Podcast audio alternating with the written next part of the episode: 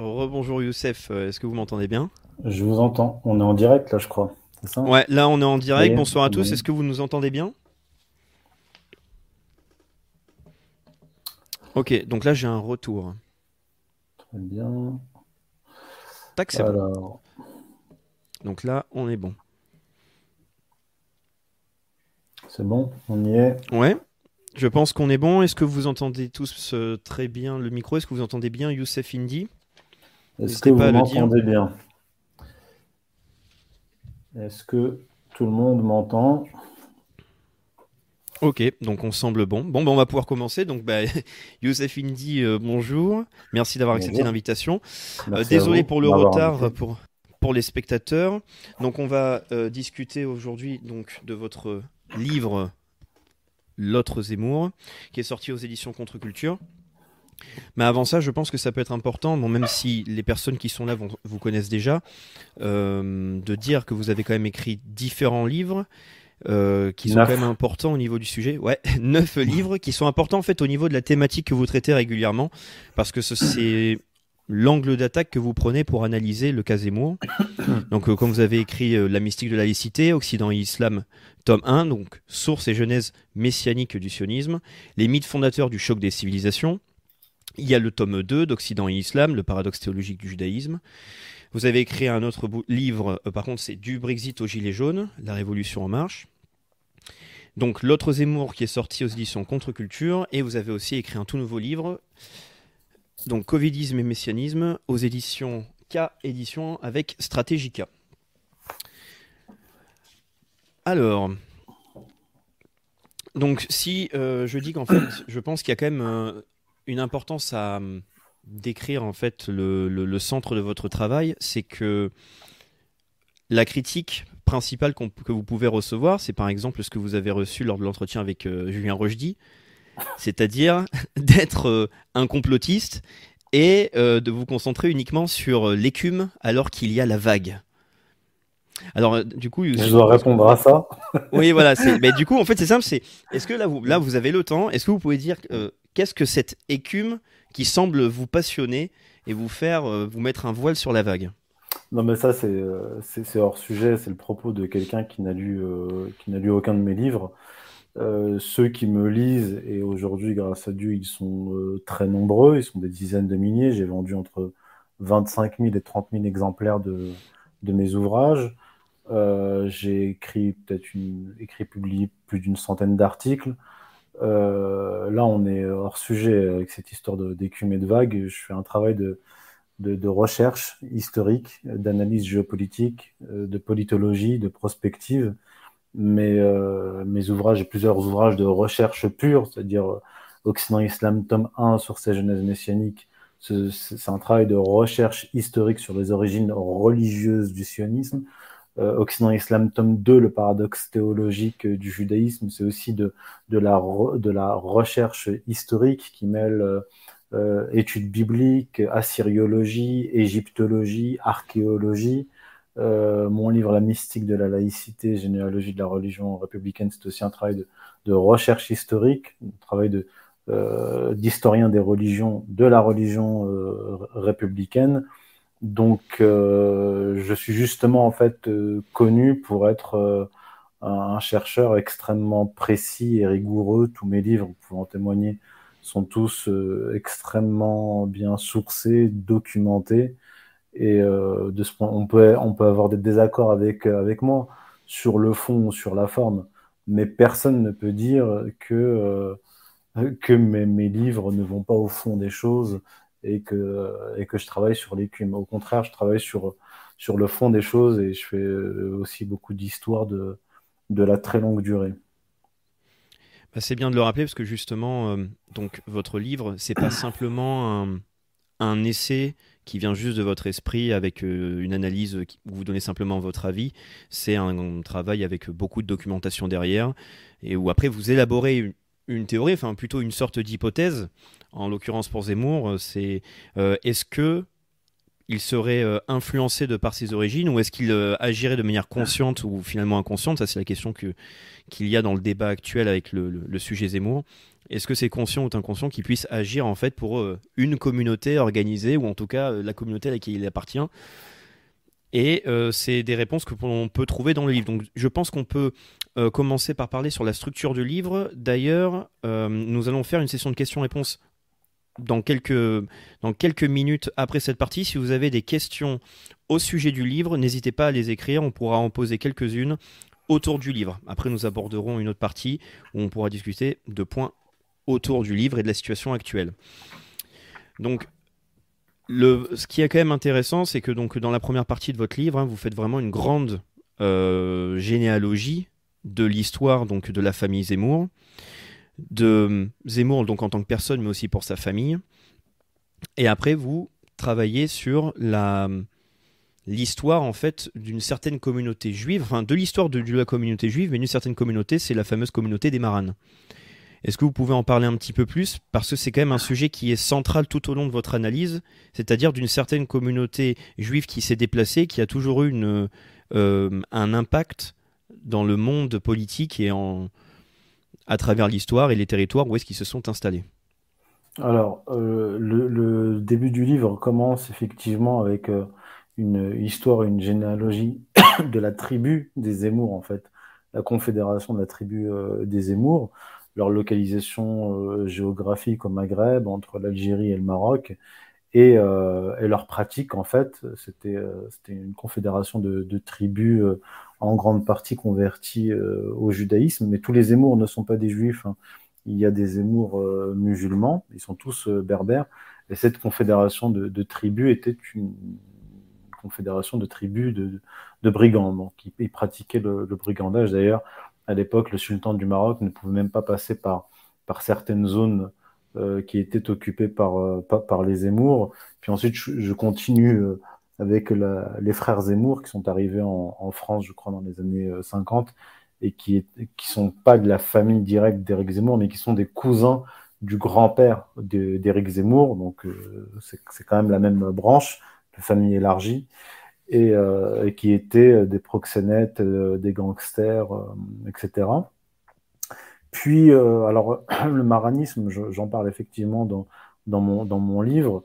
Le maranisme, l'histoire du maranisme est, assez longue et complexe parce que, dans un premier temps, les maranes étaient les juifs qui se sont faussement convertis au catholicisme après la Reconquista, quand les catholiques ont repris euh, la péninsule ibérique euh, aux musulmans, les juifs euh, y occupaient une place prépondérante dans le milieu politique et, de la finance. Et d'ailleurs, quand la Reconquista a commencé, les, les, juifs du Nord, enfin les juifs s'étaient réfugiés euh, dans, dans le nord, même avant la, Reconquista, en fait, quand les Almohades, les Almoravides ont, pris le pouvoir, eh bien, euh, ils se sont mis du côté des catholiques alors qu'au départ, ils avaient soutenu euh, les musulmans lorsqu'ils ont, ils ont conquis l'Espagne et, le reste de la péninsule ibérique. puis j'explique que par la suite, ce maranisme, c'est-à-dire la dissimulation de, son, de, de sa religion, est devenu une tradition. C'est-à-dire que même en dehors d'un contexte politique euh, où il fallait euh, se, protéger, euh, un certain nombre de juifs pratiquaient le, maranisme, c'est-à-dire la dissimulation, en changeant leur, faussement leur, religion, même en changeant de nom, parfois même à plusieurs, à plusieurs reprises. Et c'est devenu dans certains cas carrément une, une stratégie, une stratégie politique. Alors, donc, je vais plus loin dans le temps, je parle du franquisme et puis de la tradition assimilationniste que revendique en fait Éric Zemmour, et j'explique d'où vient cet assimilationnisme euh, sur le plan historique et euh, qu'est-ce qu'il recouvre sur le plan, euh, sur le plan idéologique, parce que faut le dire, très peu de gens connaissent cette, cette histoire. Les gens savent qu'il y a d'israélitisme, c'est-à-dire ces juifs français qui ont obtenu la, la citoyenneté après la Révolution française, durant même la Révolution euh, française. Mais très peu de gens connaissent ce qu'on appelle la Haskalah, ce mouvement assimilationniste qui est né, euh, qui est né en Europe et qui s'est répandu, et qui n'est pas en fait de l'assimilation jacobine, républicaine, c'est-à-dire d'arrasement des cultures locales, ce que prône en fait Éric Zemmour pour les autres cultures, pour les autres les immigrés et enfants d'immigrés, c'est oublier leur identité, oublier leur identité, ce qu'ils mhm. sont, leur religion, etc. Alors que lui, ce qu'il pratique, c'est un assimilationnisme juif, c'est-à-dire, comme il le dit, retirer la kippa quand on sort de, la synagogue. Donc, euh, être, maintenir son identité, être tribaliste, se marier dans sa communauté, prendre sa maîtresse dans sa communauté, faire le bar mitzvah des, euh, des garçons, mais euh, simplement apparaître comme un Français apparemment de, de, de, de souche. Voilà. Oui, c'est vrai que c'est un point important à, aborder, c'est-à-dire que hum, ce n'est pas anodin de pouvoir observer en fait historiquement des communautés qui étaient capables en fait de changer d'allégeance régulièrement, et surtout que la Reconquista est un très bon exemple. Euh, c'est un point qui est abordé. D'ailleurs, petite euh, anecdote, c'est un point dont on avait discuté tout à l'heure. C'est c'est quand même assez drôle de voir que le parti de Zemmour s'appelle Reconquête, quand justement, quand on observe le phénomène étrange de la Reconquista, qui finalement est euh, la communauté euh, euh, juive de l'époque, qui a changé d'allégeance régulièrement en fonction des droits qu'ils avaient ou des persécutions qu'ils subissaient. Donc c'est c'est toujours quelque chose qui prête à sourire. On va voir si on va espérer que ce soit faux, que ça ne soit pas quelque chose qui va se reproduire. Mais c'est quand même quelque chose qui est quand même important parce que Aujourd'hui, dans le débat national, euh, la question juive, en fait, est une question interdite, toujours interdite. On sait pourquoi, on sait qu'il y a une sacralisation euh, du débat à cause de ce qui s'est passé lors de la Seconde Guerre mondiale. On connaît, enfin, etc. On sait ce qui se passe au niveau des médias réguliers pour faire un travail de culpabilisation. Donc, en fait, euh, ce sujet est constamment mis à côté et on le remplace par quoi? Et c'est là, en fait, où dans votre livre, on voit en fait quel pourrait être l'objectif, en tout cas, euh, dans Zemmour, vous parlez souvent en fait du fait que Zemmour participe à créer un parti néoconservateur et que ce parti néoconservateur finalement c'est tenter d'amener euh, l'ethnicisation hmm. en fait du débat politique. Oui, alors je rappelle simplement que euh, cette analyse-là, je ne l'ai pas commencé en, en 2020 quand j'ai écrit le livre, donc parce que le livre est sorti en février 2021 euh, le cas Zemmour, euh, disons, euh, est entré dans, mon radar très tôt, dès 2016. les premiers articles sur, sur le sujet datent de 2016. j'ai écrit un article en 2016, puis un article en, un ou deux en 2017, puis en 2018. je ne suis pas focalisé sur Zemmour, vous l'imaginez bien.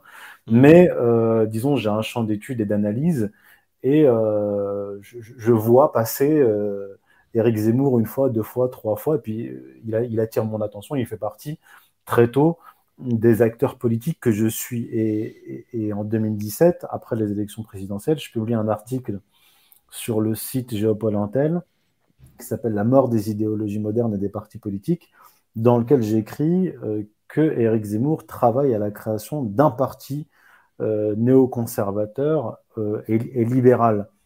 Dès cette époque-là, donc il y a maintenant cinq ans, je vois la, manœuvre en cours et je comprends qu'en fait, Zemmour et le, clan auquel il appartient, le mouvement auquel il appartient, néoconservateur et libéral, travaillent à neutraliser une partie euh, des nationalistes français, de, l'électorat euh, de droite, euh, catholique, pour les emmener vers une voie de garage. D'où en fait son, son virage libéral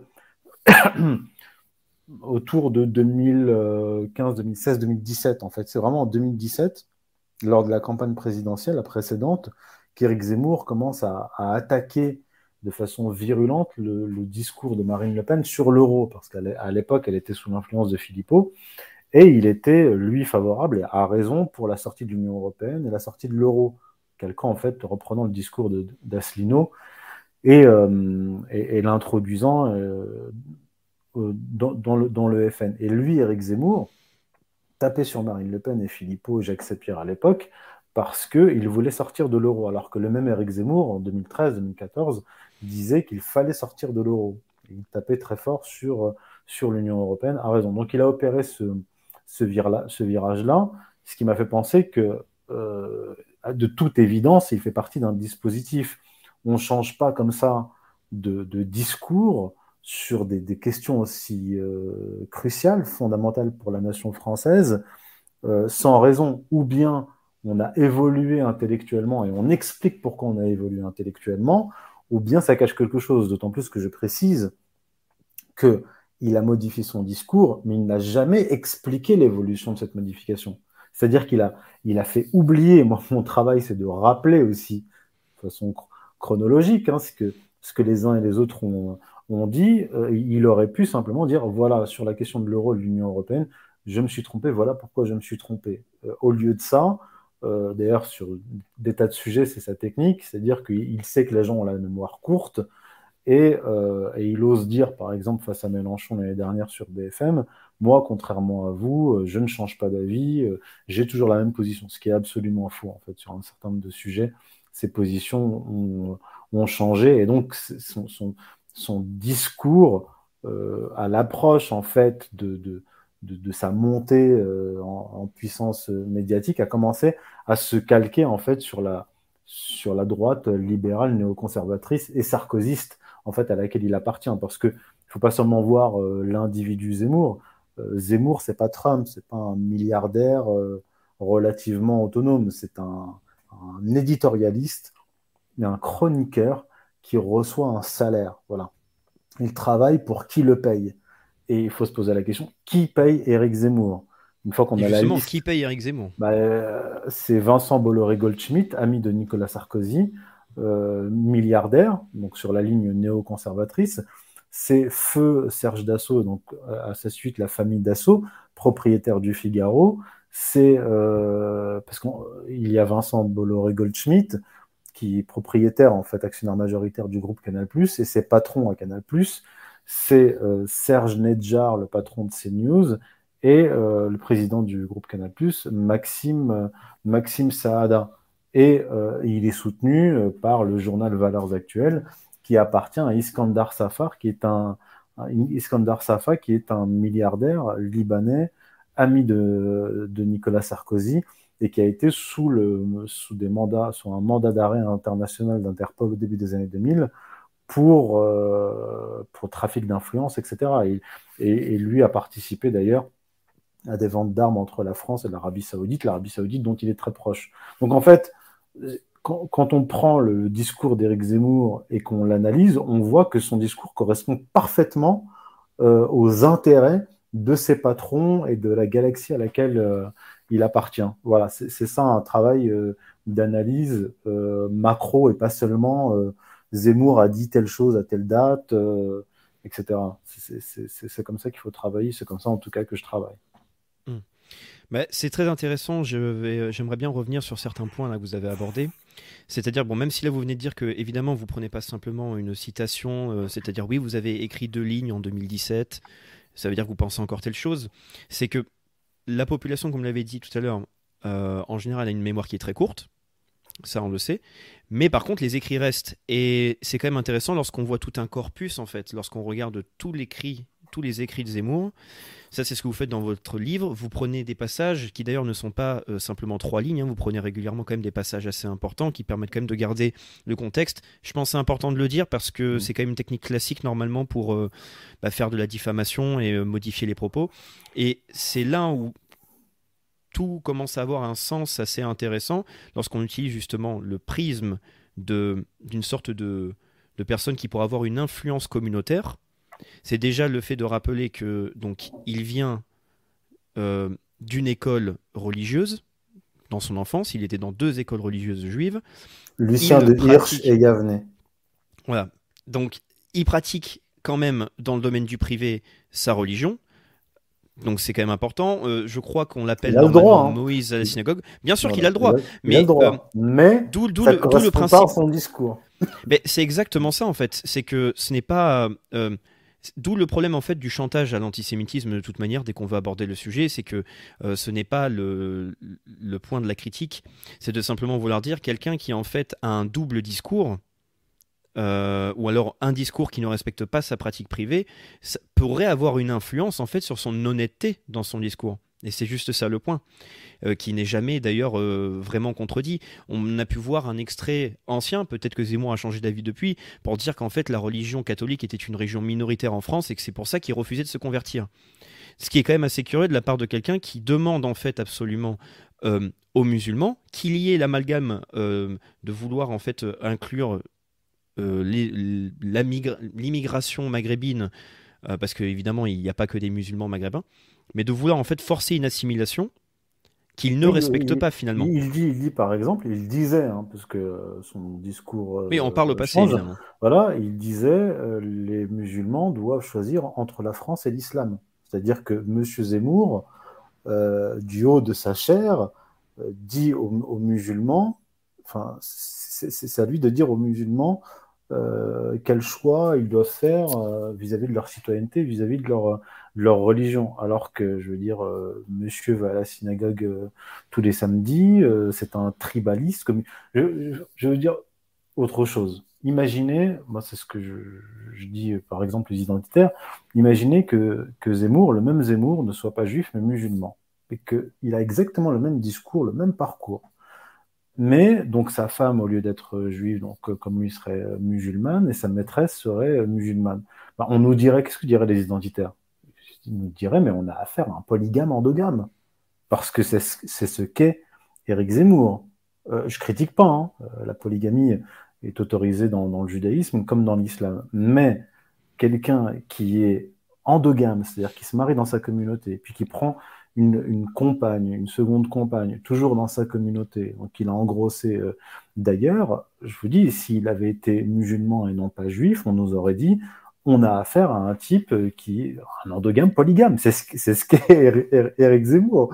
Et parce qu'il est juif, on, l'occulte. Mais c'est moi, ça, moi, ça me fait vraiment, euh, en termes de dissonance cognitive, ça me fait, ça, me fait halluciner. C'est, ben, je veux dire, intégralement. De, ce, point de vue-là, quelle est la différence entre Zemmour et un Malien qui a plusieurs femmes? Quelle est la différence? Simplement, lui, il connaît l'histoire de France, il connaît mieux, il, parle mieux le français, etc.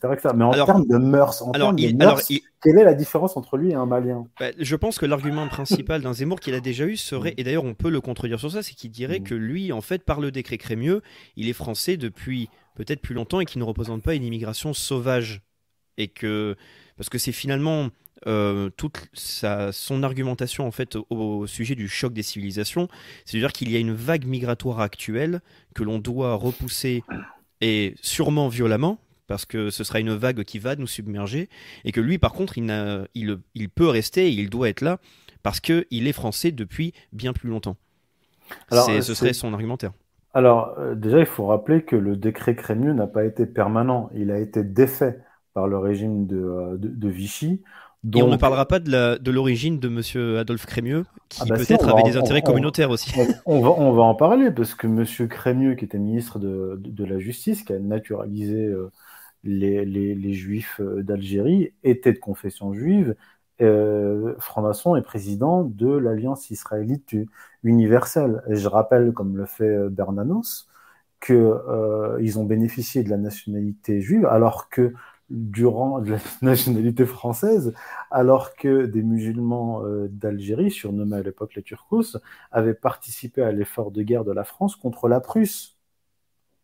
Et que Bernanos toujours dit que, au lieu de cela, euh, des Juifs, eux, euh, ont joué le rôle d'espions pour, pour, pour, la Prusse. Et quand la France a perdu, ils, ils, se sont, ils s'en sont, ils s'en sont réjouis. Donc, on se fiche complètement que Adolphe Crémieux euh, et, donné la, octroyer la, nationalité française aux, juifs euh, d'Algérie, ça fait pas d'eux des, euh, ça fait pas d'eux des Français.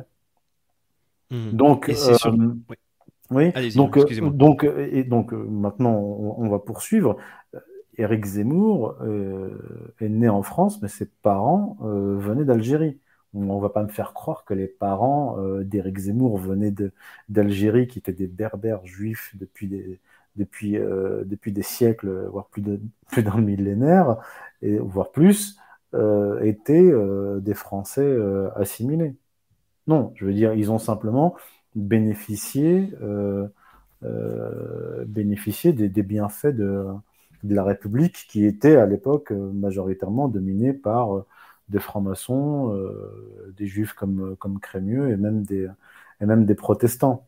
Voilà, donc et, donc, je le dis et je le répète, si véritablement la famille d'Éric Zemmour était euh, assimilée depuis euh, si longtemps, comment se fait-il qu'Éric Zemmour soit un endogame, polygame, radical, tribaliste? J'aimerais bien qu'on m'explique. Si sa famille était si assimilée que ça, pourquoi est-ce qu'ils ne lui ont pas inculqué les valeurs, les valeurs françaises? J'aimerais bien le comprendre. Hmm. Donc je le répète, et en termes de mœurs, il n'est pas plus assimilé que, que, que, le Malien qui a plusieurs femmes et, plusieurs, et des enfants avec plusieurs femmes. C'est la même chose. Mhm. Ben, j'aimerais bien qu'on m'explique. Hein. Moi, moi j'attends qu'on m'explique en quoi euh, Éric Zemmour est assimilé. J'aimerais qu'on m'explique. Mais d'ailleurs, cette, question, euh, c'est une question que vous pouvez vous poser sûrement en fait pour tout l'ouvrage. C'est que pour l'instant, je ne pense pas qu'il y ait eu de réponse à, votre livre, euh, parce que le, le, problème de ce genre d'ouvrage, en fait, pour euh, pour quelqu'un qui est ciblé, on va dire, c'est que c'est un travail qui est documenté. Et en fait, on demande qu'à affirmer ou infirmer, un petit peu comme une certaine actualité avec la première dame de France, mais euh, c'est on attend juste d'avoir une contradiction, c'est tout. Parce que le dossier reste 5000. D'ailleurs, je vais vous dire mieux que ça. Euh, moi, j'ai pas besoin d'avoir 10 000 débats avec des amis d'Éric Zemmour, des soutiens d'Éric Zemmour, etc. Ces échanges-là, ce, débat-là, je l'ai eu avec Éric Zemmour par mail. Donc tout ce que je vous dis là, là, par exemple, par rapport euh, à ce qu'il a dit à telle ou telle date, ce qu'il a dit dans son œuvre, etc., j'en ai discuté avec lui. Et il a été incapable de me répondre. Quand il me dit, par exemple, euh, oui, euh, je suis sincère, j'aime la France, etc. Je lui dis d'accord, Eric Zemmour, d'accord. Est-ce que vous pouvez m'expliquer ce passage-là de votre livre? Quand il dit, par exemple, euh, si la France ne suit pas Israël, elle s'abîme dans l'histoire, etc., etc. Et d'autres exemples. Je, je, lui mets sous le nez. Je lui dis, mais répondez-moi à ça. Il ne me répond pas. Oui. D'ailleurs, je vais vous, je vais vous couper là parce que c'est justement c'est pour parler du livre. c'est un passage qui est quand même assez important, c'est quand même, il faut prendre en compte le fait que quelqu'un, une personnalité n'écrit pas pour rien. Quelqu'un qui écrit plusieurs livres n'écrit pas pour rien. C'est quand même quelque chose qui est censé structurer sa pensée, ou en tout cas, c'est quelque chose qu'il est censé valider pendant un bon moment.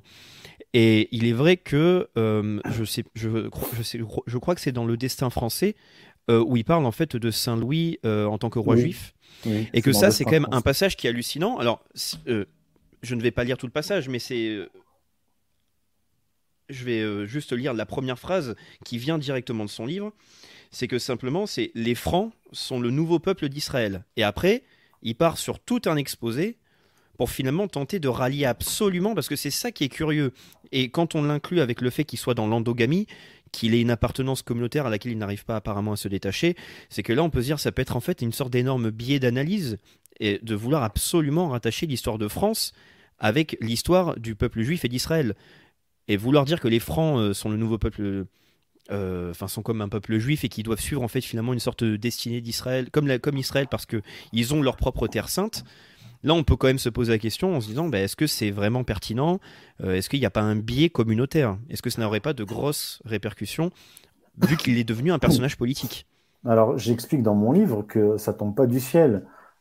Éric Zemmour écrit cela en 2018 et deux ans avant lui euh, donc en 2016, euh, Bernard-Henri Lévy publie un livre qui s'appelle L'esprit du judaïsme, où il écrit précisément cela. C'est-à-dire que je, prends les extraits de, de, la thèse en fait de Bernard-Henri Lévy sur les origines juives de la France et même de la langue française, et je prends ensuite les, passages euh, d'Éric Zemmour dans, dans, Destin français.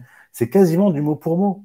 C'est-à-dire que de ce point de vue-là, Bernard Éric Zemmour a exactement le même discours que Bernard-Henri Lévy. Bernard-Henri Lévy, c'est 2016. 2017, euh, Gilles William Goldnadel tient exactement les mêmes propos dans un article de Valeurs Actuelles que je rapporte aussi dans mon livre. Et en 2018, euh, Éric Zemmour reprend, euh, reprend la même thèse. C'est quasiment du mot pour mot. Donc évidemment, Éric Zemmour et BHL ont des oppositions graves sur de nombreux sujets, mais euh, ils restent toujours euh, tous les deux euh, des acteurs de ce que j'appelle le judaïsme politique. Et donc, en fait, sur ces questions-là, ils ont, euh, ils ont un discours qui est similaire, mais ils s'opposent sur les marges, disons. Donc, c'est vrai que c'est. Je, je, ne les fais pas mentir, hein, et puis je prends des blocs de textes assez, assez importants, et je mets simplement en évidence que sur ce sujet-là, Éric Zemmour a le même discours que, que, Bernard-Henri Lévy. Et ça participe de la même stratégie ethnicisation et israélisation de la société française. C'est un, un travail gramscien, c'est-à-dire qu'ils font, un travail culturel, euh, c'est du matraquage pour essayer de faire rentrer dans la tête des Français, notamment des Français euh, de droite, en fait, qu'ils euh, qu'ils seraient des juifs de synthèse. Et il y en a qui tombent dans le panneau. Oui, parce que c'est le, fameux, c'est la fameuse phrase qu'on entendait tout le temps, tout le temps à la télé, euh, lors des grands débats, etc. C'est la civilisation judéo-chrétienne, qui normalement en fait est censée un petit peu, c'est pas censé être très compatible. Euh, c'est plutôt historiquement, c'est plutôt helléno-chrétien. C'est diamétralement opposé. si on prend les, euh, prenait les évangiles, l'opposition entre le, le, Christ, les partisans du Christ, et les pharisiens, puis ensuite vous prenez le Talmud, je rapporte tout cela dans mon livre, euh, vous prenez le Talmud sur la Vierge Marie et, le Christ, vous voyez que c'est une, c'est une rupture, euh, rupture théologique, rupture euh, même culturelle qui est totale. Et donc, on ne va pas refaire l'histoire du catholicisme de Vatican II et de comment l'Église catholique contemporaine s'est soumise au judaïsme. Mais, euh, mais en bout de course, c'est cela. Vous avez des, des, catholiques qui arrivent et qui vous disent que, euh, que en gros, le, catholique, le catholicisme et le judaïsme, c'est un peu la même chose. Euh, comme disait le pape Jean-Paul II, qui parlait des, des, juifs, qui les appelait nos, nos, grands frères. Donc, euh, ça participe effectivement de, ce, de, cette idéologie qu'on appelle le judéo-christianisme. Bon, D'ailleurs, j'ai j'ai retracé l'histoire dans deux de mes ouvrages, Occident Islam tome 1 et dans La mystique de la laïcité, et aussi un article que qu'on peut retrouver sur mon site internet josephindi.fr euh, qui s'appelle euh, La subversion de l'Église. Euh, euh, la subversion de l'Église. Voilà. Et donc, donc, on, donc, on en est là. Et effectivement, sur le plan politique, les Zemmour, les Golnadel, les DHL tiennent un discours qui entre dans le cadre du judéo-christianisme. Il existe un judéo-protestantisme. Ça oui, puisque le protestantisme revient à la Bible hébraïque. Mais le judéo-catholicisme, ça n'existe pas.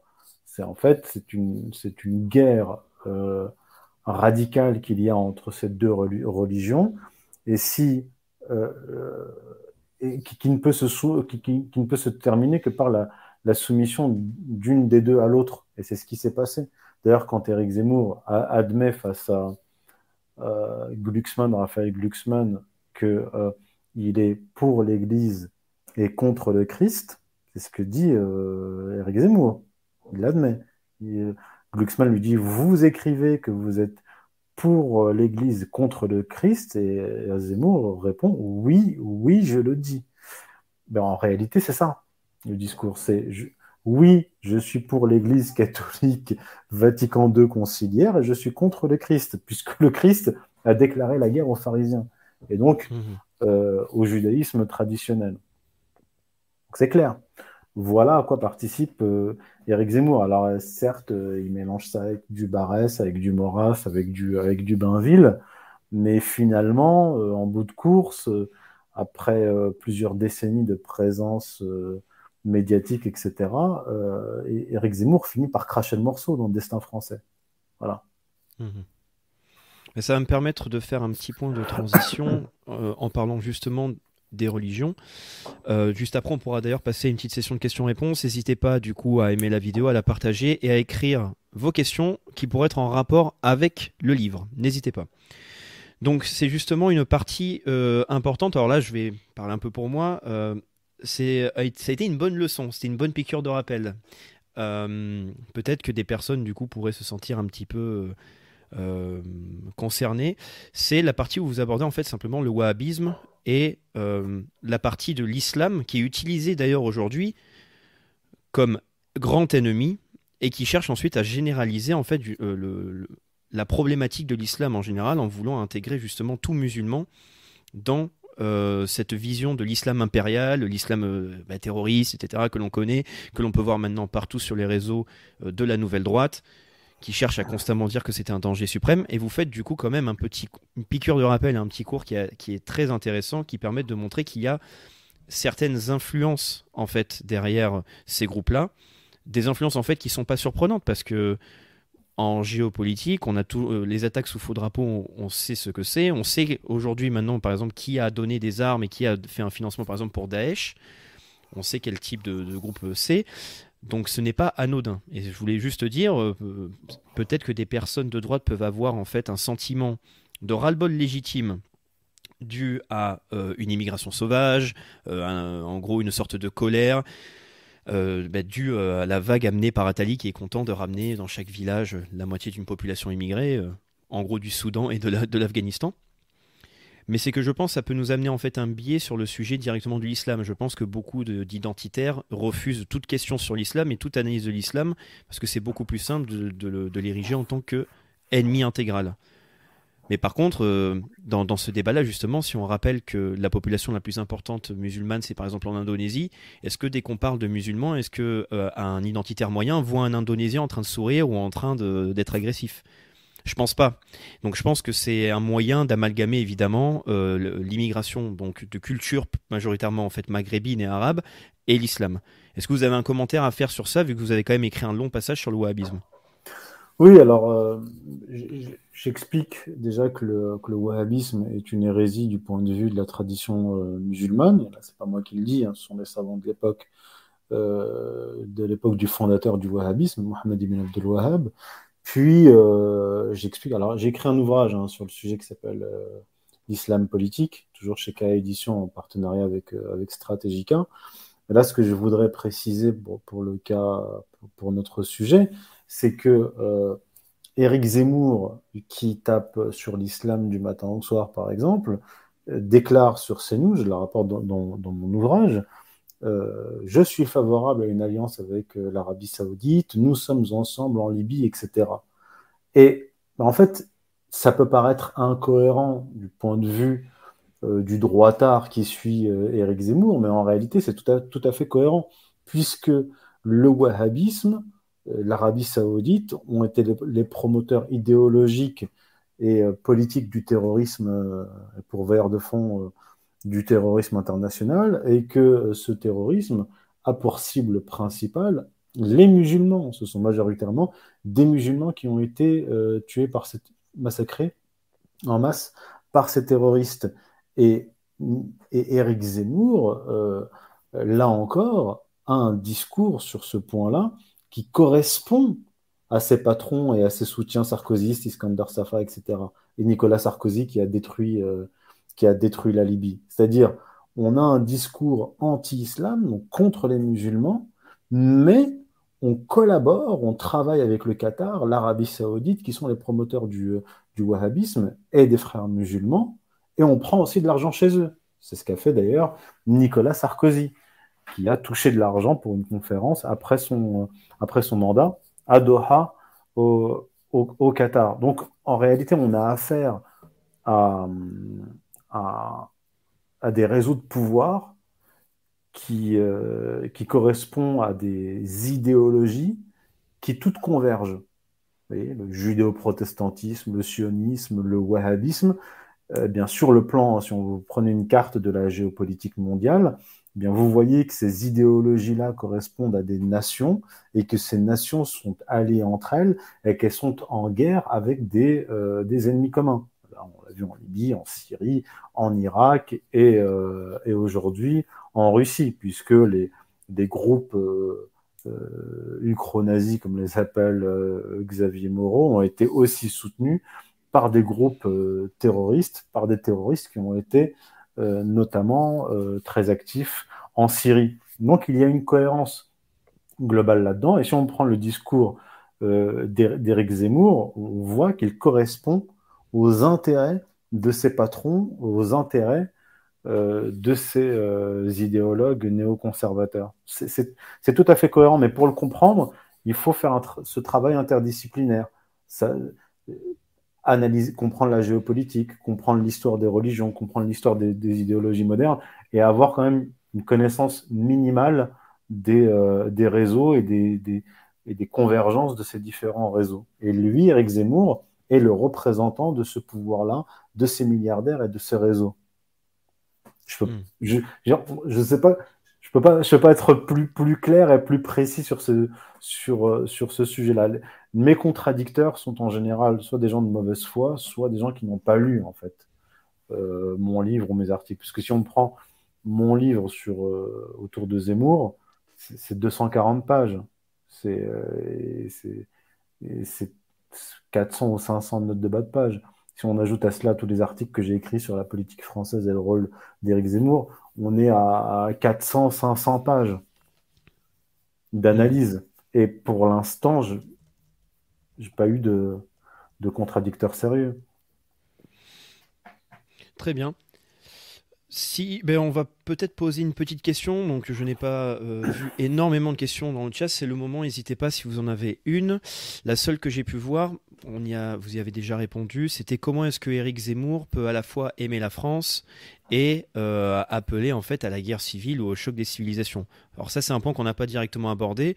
Euh, le choc des civilisations, vous le c'est un sujet que vous traitez dans le livre et vous vous inspirez de différents auteurs et que c'est un sujet euh, à part entière. Est-ce que vous pouvez parler un petit peu plus justement de la stratégie du choc des civilisations? Alors, euh, oui, alors il y a la, ce qu'on appelle la théorie du choc des civilisations qui a été euh, connue du grand public par, par Samuel Huntington dans son fameux livre. Et ce que j'ai expliqué dans mon premier livre, Occident Islam tome 1, c'est que premièrement, ce terme, cette euh, théorie est en fait une stratégie qui n'est pas de Samuel Huntington, mais qui est de Bernard Lewis, dont Samuel Huntington a été euh, euh, l'assistant particulier. Mais le travail que j'ai fait plus profondément de ce point de vue-là, toujours dans l'Occident Islam tome 1, c'est de retracer la généalogie religieuse de cette stratégie du choc des civilisations. En fait, Bernard Lewis n'a fait que laïciser une stratégie religieuse. D'autant plus que, je faut que je précise une chose, le terme de choc des civilisations, l'expression choc des civilisations, n'est même pas de Bernard Lewis. Bernard Lewis l'a pervertie. Elle est de, de, de Toynbee, euh, Arnold Toynbee, qui est un historien des civilisations, qui est un, un, Britannique, et qui a écrit un livre, euh, même plusieurs livres sur ce sujet-là où il parle de choc des civilisations. Et pour lui, le choc des civilisations, c'est le choc entre le modernisme, la modernité portée par le monde occidental, contre toutes les euh, traditions, toutes les traditions religieuses, y compris l'islam et l'orthodoxie. C'est ça, en fait, le choc des civilisations, tel que défini par Arnold Toynbee. Maintenant, revenons au choc des civilisations, promu par euh, Bernard Lewis puis par Samuel Huntington, c'est de dire que l'islam et le christianisme sont deux civilisations qui sont ontologiquement euh, opposées et condamnées à vitam aeternam à se faire la guerre. Et euh, le même Bernard Lewis qui a développé cette euh, théorie qui est en fait une stratégie était un juif de culture juive de nationalité britannique, américaine et israélienne. Et il a été un géopolitologue important qui a influencé, euh, parce qu'il il est mort il y a peu, mais il était, c'est en 1956 hein, déjà qu'il a développé le terme, euh, l'expression de choc, des, enfin la théorie et la stratégie du choc des civilisations. Et il a été à la manœuvre très actif, notamment auprès de Dick Cheney du gouvernement américain sous George W. Bush, avec le lobby pro-israélien pour pousser les États-Unis dans la guerre contre l'Irak. Donc on a affaire à des idéologues et qui sont des acteurs du lobby pro-israélien et qui ont conduit, je le rappelle, en, Irak, à plus d'un million de morts. Là, on a. Et, et, ce qui est intéressant, c'est que Éric Zemmour, aujourd'hui, donc depuis quelques années maintenant, hein, une demi-douzaine d'années, se réclame de Bernard Lewis et de Samuel Huntington. Donc, est-ce que vous pouvez m'expliquer ce qu'il y a de français dans les théories de Samuel Huntington et de Bernard Lewis, qui sont des néoconservateurs américains qui ont semé le chaos dans le monde? Je rappelle que la, Libye cible de, de, de, l'OTAN était un ennemi désigné par l'administration américaine dès, euh, dès l'époque de George W. Bush. Et qu'en fait, ces idéologues dont ils se réclament font partie des, des, euh, des, criminels, hein, en tout cas Bernard Lewis, qui ont semé le chaos dans le monde musulman et qui ont provoqué des déferlantes migratoires en, Europe. Donc là, de ce point de vue-là, Éric Zemmour est effectivement beaucoup plus proche de Bernard Lewis et de Samuel Huntington que de Jacques Bainville, qui a condamné dès 1920, dans un texte que je rapporte, dans, mon livre, le sionisme, en disant que le sionisme allait provoquer une guerre de religion entre le monde occidental et, euh, et le monde musulman et qu'on n'en avait pas besoin. Vous voyez? Donc, mmh. Voilà, ça c'est Bainville. Et Éric Zemmour n'est pas un Bainvillien, c'est un néoconservateur. Et le néoconservatisme, euh, ce sont des trotskistes venus d'Europe qui ont émigré aux États-Unis, qui ont opéré un virage à droite. D'ailleurs, c'est un petit peu le parcours d'Éric Zemmour, qui était socialiste, qui a, fait, a voté deux fois Mitterrand en 81 et 88, et qui a opéré son virage, à droite après l'histoire du voile euh, à Creil à la, fin, à la fin des années 80. Hmm. Très bien, je vais pouvoir poser une question euh, qui a été écrite euh, sur le chat en lien avec bah, la, question précédente. Donc la question qu'on va pouvoir peut-être reprendre, c'était donc imaginons 20 millions de musulmans en France, le pays serait-il à l'abri d'un renversement wahhabite? Peut-être qu'on pourrait poser ça autrement, c'est euh, bah, quelle que soit en fait l'origine du choc des civilisations, euh, bah, si c'est une stratégie qui commence à fonctionner, en fait, est-ce qu'il ne faut pas euh, se mettre à chercher une solution Et est-ce que ça ne, supprimerait pas le, le, besoin de faire une analyse, par exemple, sur les origines par exemple, d'un Zemmour ou de certaines communautés qui pourraient œuvrer sur ce problème vu qu'il est présent maintenant? Quel est le sens de la question exacte? Ben, C'est que, en gros, le, pays serait-il à l'abri d'un renversement euh, wahhabite? C'est le choc des civilisations. C'est quelque chose qui est à mener, euh, beaucoup de personnes pensent que il est là. Hmm. Est-ce qu'il faut trouver une solution? Parce que je pense que certaines critiques qu'il peut y avoir à votre égard, ce serait par exemple, dès qu'on amène en fait à une défense, enfin à une critique par exemple du wahhabisme, ce serait de nier en fait le, conflit religieux qui pourrait par exemple y avoir en France avec un changement justement de, population croyante, etc. D'accord. Alors, euh, en fait, il y a deux problèmes distincts. Il y a le problème de l'immigration, d'accord il y a le problème idéologique qu'oppose le wahhabisme. Déjà, euh, tous les immigrés ne sont pas des musulmans, premièrement. Deuxièmement, parmi les musulmans, il y a une minorité qui est sous l'influence du wahhabisme. La dernière estimation que j'avais vue il y a quelques années, après ça va prendre avec des princettes, mais il y aurait en France 100 000 wahhabites. Mais être wahhabite ne signifie pas être terroriste faut, faut, faut, faire aussi très attention parce qu'il y a des, des, euh, des, wahhabites qui sont quiétistes, c'est-à-dire qu'ils ne se mêlent même pas de questions euh, politiques et qui sont simplement dans ce qu'on appellerait communément le, euh, le salafisme, mais qui n'ont pas d'engagement politique, etc. D'ailleurs, la majorité des, jeunes qui sont partis combattre en Syrie, etc., n'étaient même pas forcément des, des wahhabites, mais ce sont des gens qui se sont qui ont été endoctrinés sur YouTube et même pas, euh, même pas dans des mosquées et qui ont basculé très très rapidement. Ça, c'est la première chose. La deuxième chose, c'est que ceux qui nous parlent de choc des civilisations, ceux qui pointent du doigt l'islam, comme les Sarkozy, comme les Manuel Valls et comme bon, maintenant euh, Zemmour, mais en tout cas pour parler des hommes politiques, ce sont les mêmes qui se sont alliés et qui ont passé des contrats avec les promoteurs du wahhabisme.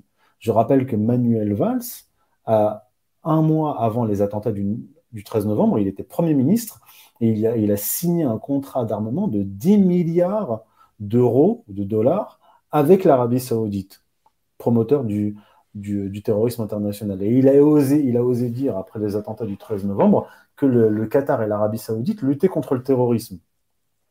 Nicolas Sarkozy, pareil, qui, est, qui était sur une ligne anti-islam, s'est allié au Qatar et à des mercenaires euh, wahhabo euh, en Libye et il a pris de l'argent au Qatar.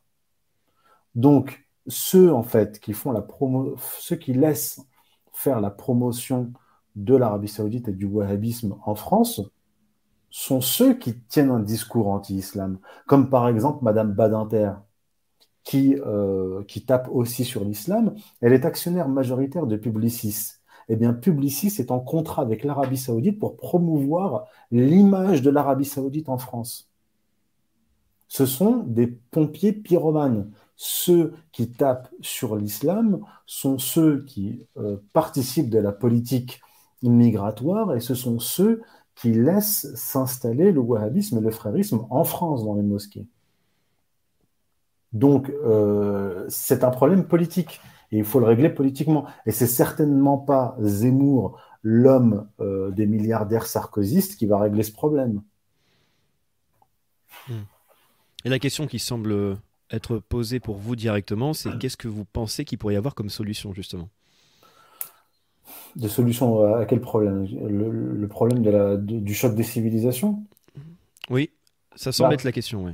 Bah, c'est ce que je viens de dire, c'est-à-dire mettre un terme euh, bah, à l'entrisme euh, du frérisme et, du wahhabisme en France. Parce que je veux dire, ce ne sont pas les citoyens de confession musulmane qui ont euh, importé le wahhabisme en France ou qui ont ouvert les portes au financement de mosquées par l'Arabie saoudite et le Qatar.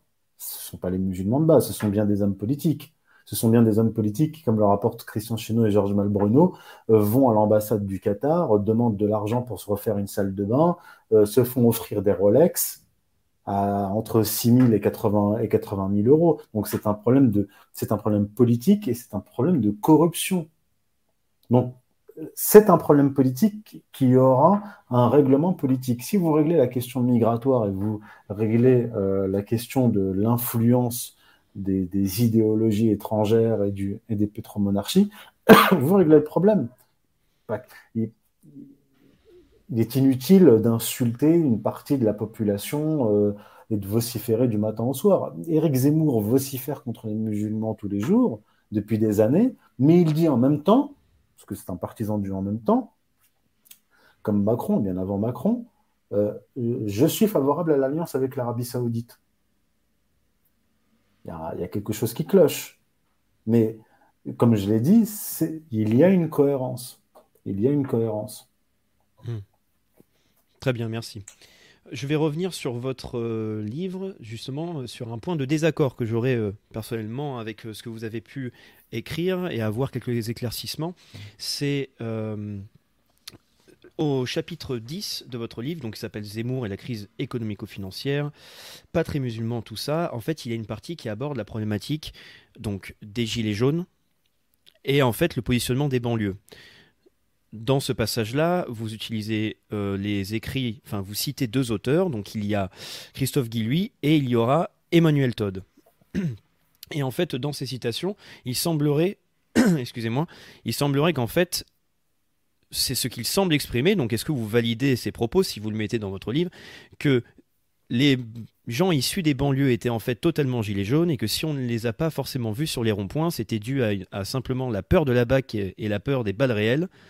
Il y a même un autre passage où en fait euh, c'est Emmanuel Todd qui reprend les travaux de Monsieur Guillem, si je me trompe pas. Guilman, je crois. Guilman, voilà, qui dit qu'en fait on peut même avoir un signe que euh, les personnes des banlieues soutenaient les Gilets jaunes parce qu'on a pu voir du rap Gilets jaunes.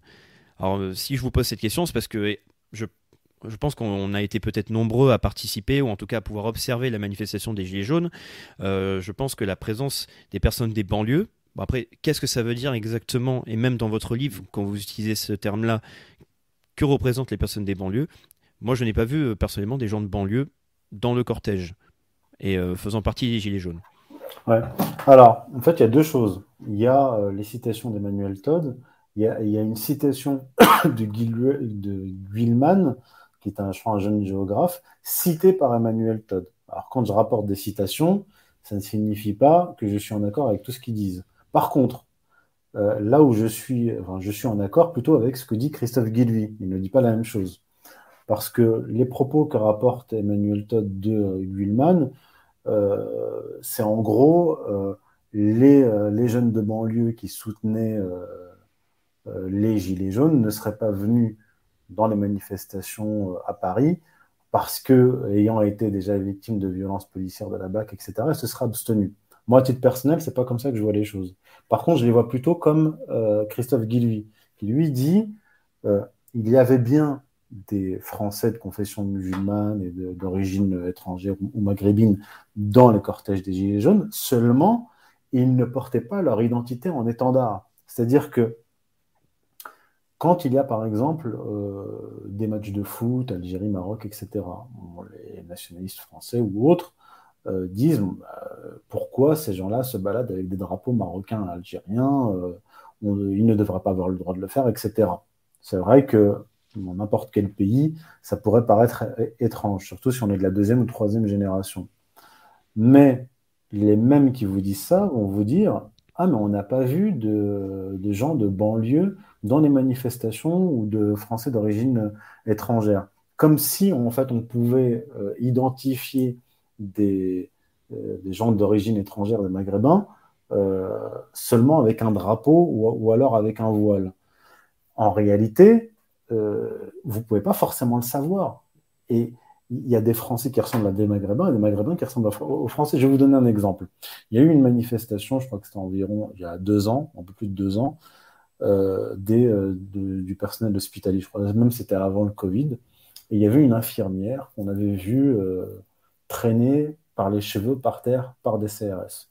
Tout le monde avait été choqué par cette image, etc.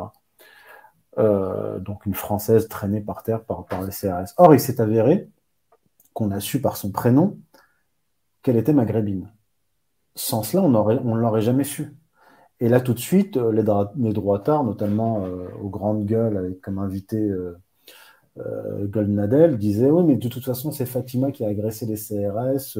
Comme Zemmour, en fait, il n'y a pas de violence policière, c'est Fatima qui a jeté des, pierres, etc. Et donc, c'est tout à fait logique qu'elle soit traînée par terre par les cheveux. Ce que je veux dire par là, c'est que moi, ayant côtoyé des groupes gilets jaunes, que ce soit en région parisienne ou dans d'autres régions de France, j'ai systématiquement vu, même dans le noyau des militants gilets jaunes, hein, des gens qui étaient euh, extrêmement actifs, des gens de confession musulmane, des mecs de banlieue et des, maghrébins. Euh, rien que dans le groupe des gilets jaunes constituant, euh, un petit groupe que j'ai côtoyé assez longtemps durant justement durant la période la plus active euh, des Gilets jaunes, vous en avez plusieurs d'origine étrangère ou de Français convertis à l'islam, etc. Mais simplement, quand ils manifestent, ils ne manifestent pas en tant que musulmans, en tant qu'Algériens, en tant que, en tant que Marocains. Donc il y a, y a, aussi cela qu'il faut, qu'il faut, qu'il faut régler. Maintenant, par rapport au discours de Todd et de Guilman par rapport aux, aux banlieues, il n'y a pas, en fait, ça n'existe pas la banlieue. C'est-à-dire que la banlieue en tant que communauté ou la banlieue en tant qu'organisation politique ou qui euh, soutiendrait les, Gilets jaunes, ça n'existe pas. Par exemple, à l'époque des émeutes de banlieue de 2005, moi j'avais 20 ans. Et euh, nous, enfin, moi je vivais en banlieue à l'époque, on sentait qu'il y avait quelque chose qui allait démarrer, qui allait exploser. Mais Déjà, on était très jeunes et les manifestants enfin, ou les émeutiers étaient, très jeunes et n'avaient pas de, revendications formulées, etc. Et, on, ne peut pas mettre dans, la même catégorie ce qu'on appelle des jeunes de banlieue qui ont 20 ans, c'est-à-dire qui ne travaillent même pas encore, qui ne connaissent pas les difficultés, payer des impôts, un loyer, etc. Et des gens qui, sont, qui vivent en banlieue, qui sont, qui sont de la banlieue, qui sont d'origine étrangère et qui ont en fait exactement les mêmes problèmes que, les autres, que tous les autres Français. Vous ne pouvez pas les mettre dans la même catégorie, puisque ces gens-là ne se, euh, ne se, comment dire, euh, s'ils se déplacent ou qu'ils manifestent ou qu'ils sont en grève, ils ne se mettent pas en grève en tant que, en tant que gens, gens de banlieue. Ils se mettent en grève en tant que faisant partie de la nation française et ayant euh, des problèmes comme le reste de la nation. effectivement, le traitement de Guilman et et d'Emmanuel Todd est assez, euh, est assez ambigu en voulant mettre absolument dans une catégorie banlieue ou jeunes de banlieue euh, les gilets jaunes ou les non euh, jaunes.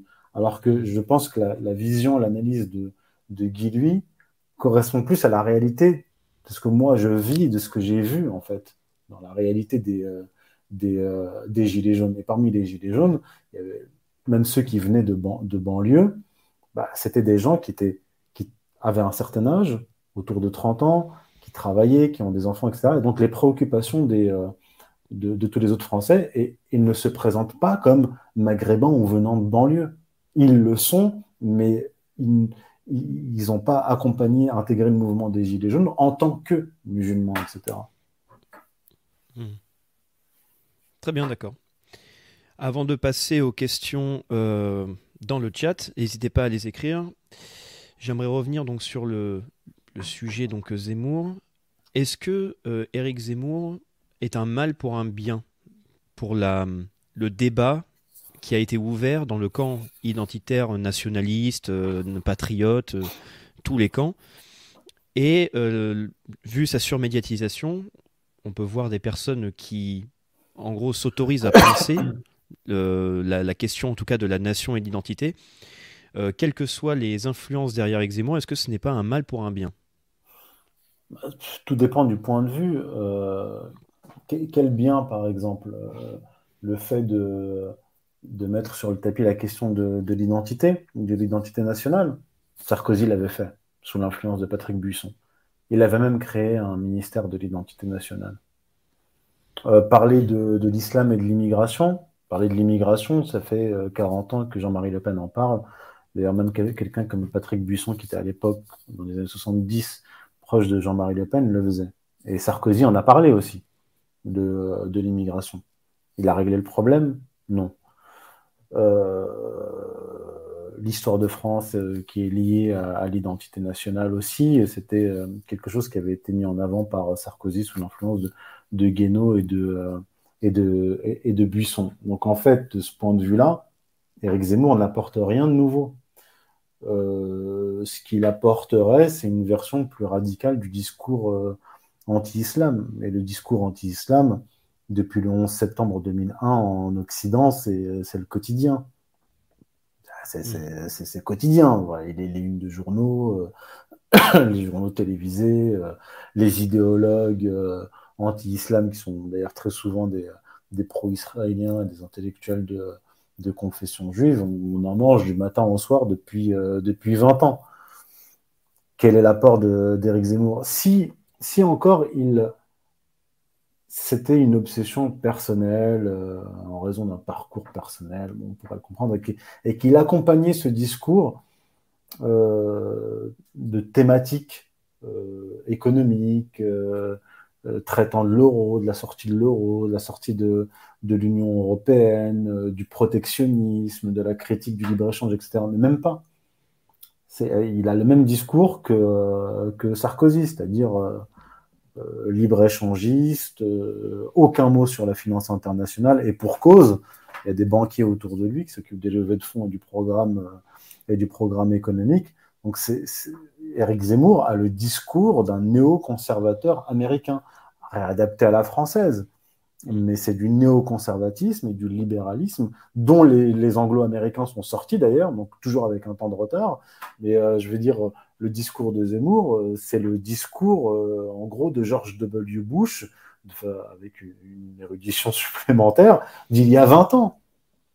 Un discours libéral sur le plan économique et euh, anti-islam avec la désignation d'un bouc émissaire. Donc, j'arrive pas à voir, j'arrive pas vraiment à voir le. Il peut y avoir justement, je vais reprendre les propos de. Euh, enfin, comme à mon avis, on peut entendre régulièrement de la bouche des, des personnes qui soutiennent Zemmour c'est est-ce qu'il ne peut pas représenter enfin cette union des droites? C'est quelque chose que l'on peut entendre quand on voit justement l'électorat qu'il arrive à capter dans différents partis, est-ce qu'il ne peut pas représenter finalement, vu qu'il il, n'a pas le, même, la même symbolique que justement le Front National derrière le nom Le Pen qui fait que les personnes conditionnées mentalement vont simplement dire non, euh, Le Pen c'est le fascisme, ça ne m'intéresse pas, que ce soit des personnes qui sont âgées ou la jeunesse. Hein. Euh, est-ce qu'il ne représente pas un espoir d'union des droites? Alors, euh, je, rappelle aussi ici que dans l'article que j'avais écrit en 2017 concernant l'explosion, la fin des idéologies modernes et des partis politiques, j'écrivais que en plus de créer un travailler à la création d'un parti néoconservateur et libéral, Éric Zemmour travaillait à cette union des droites. Mais en fait, l'union des droites euh, avec Zemmour, c'est euh, l'union des néoconservateurs, qu'ils soient au RN, FN ou euh, chez les Républicains.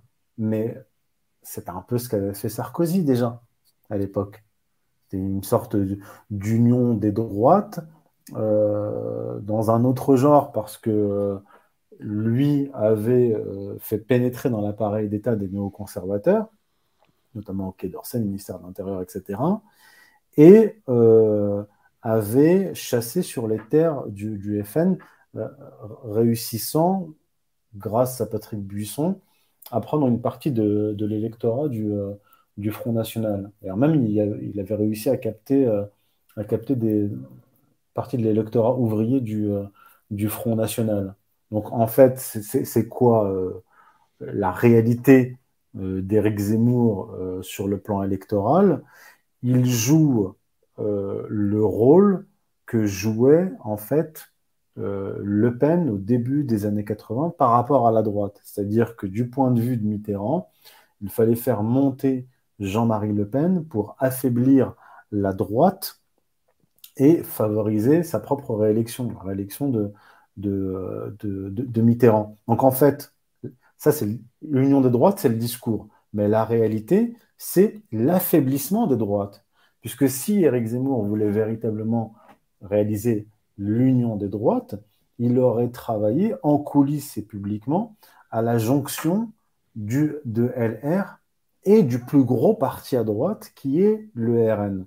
Donc il aurait tout au plus, puisque de toute façon il y a des, les libéraux sont euh, inconciliables avec, les, euh, avec, le, avec le RN, puisque l'électorat en fait de LR et même de Zemmour, c'est essentiellement des bourgeois euh, citadins. Il aurait pu, Éric Zemmour, aider le RN, Marine Le Pen, à capter une partie de l'électorat de, de, LR, et là, influencer Marine Le Pen et s'assurer une victoire de Marine Le Pen au second tour face à Macron. Mais au lieu de ça, moi, j'analyse ça froidement, je suis extérieur à tout cela. Mais au lieu de ça, le rôle d'Éric Zemmour, c'est de capter une partie de l'électorat euh, du, euh, du, FN, de, Marine Le Pen, l'affaiblir pour être certain euh, qu'elle n'accède pas au second tour. D'ailleurs, il l'a dit lui-même chez Hanouna. Il a dit Qu'est-ce que vous répondez au LR s'il vous empêche d'obtenir des 500 signatures? Il a dit c'est simple. Si je, si je n'ai pas mes 500 signatures, Marine Le Pen sera à 25% et Valérie Pécresse ne sera pas au second tour. C'est clair. Donc il faut arrêter avec ce discours d'union des droites, c'est arithmétique, c'est mathématique. Donc, euh, Éric Zemmour, son rôle, comme je le dis depuis 2020, c'est de faciliter la réélection d'Emmanuel Macron.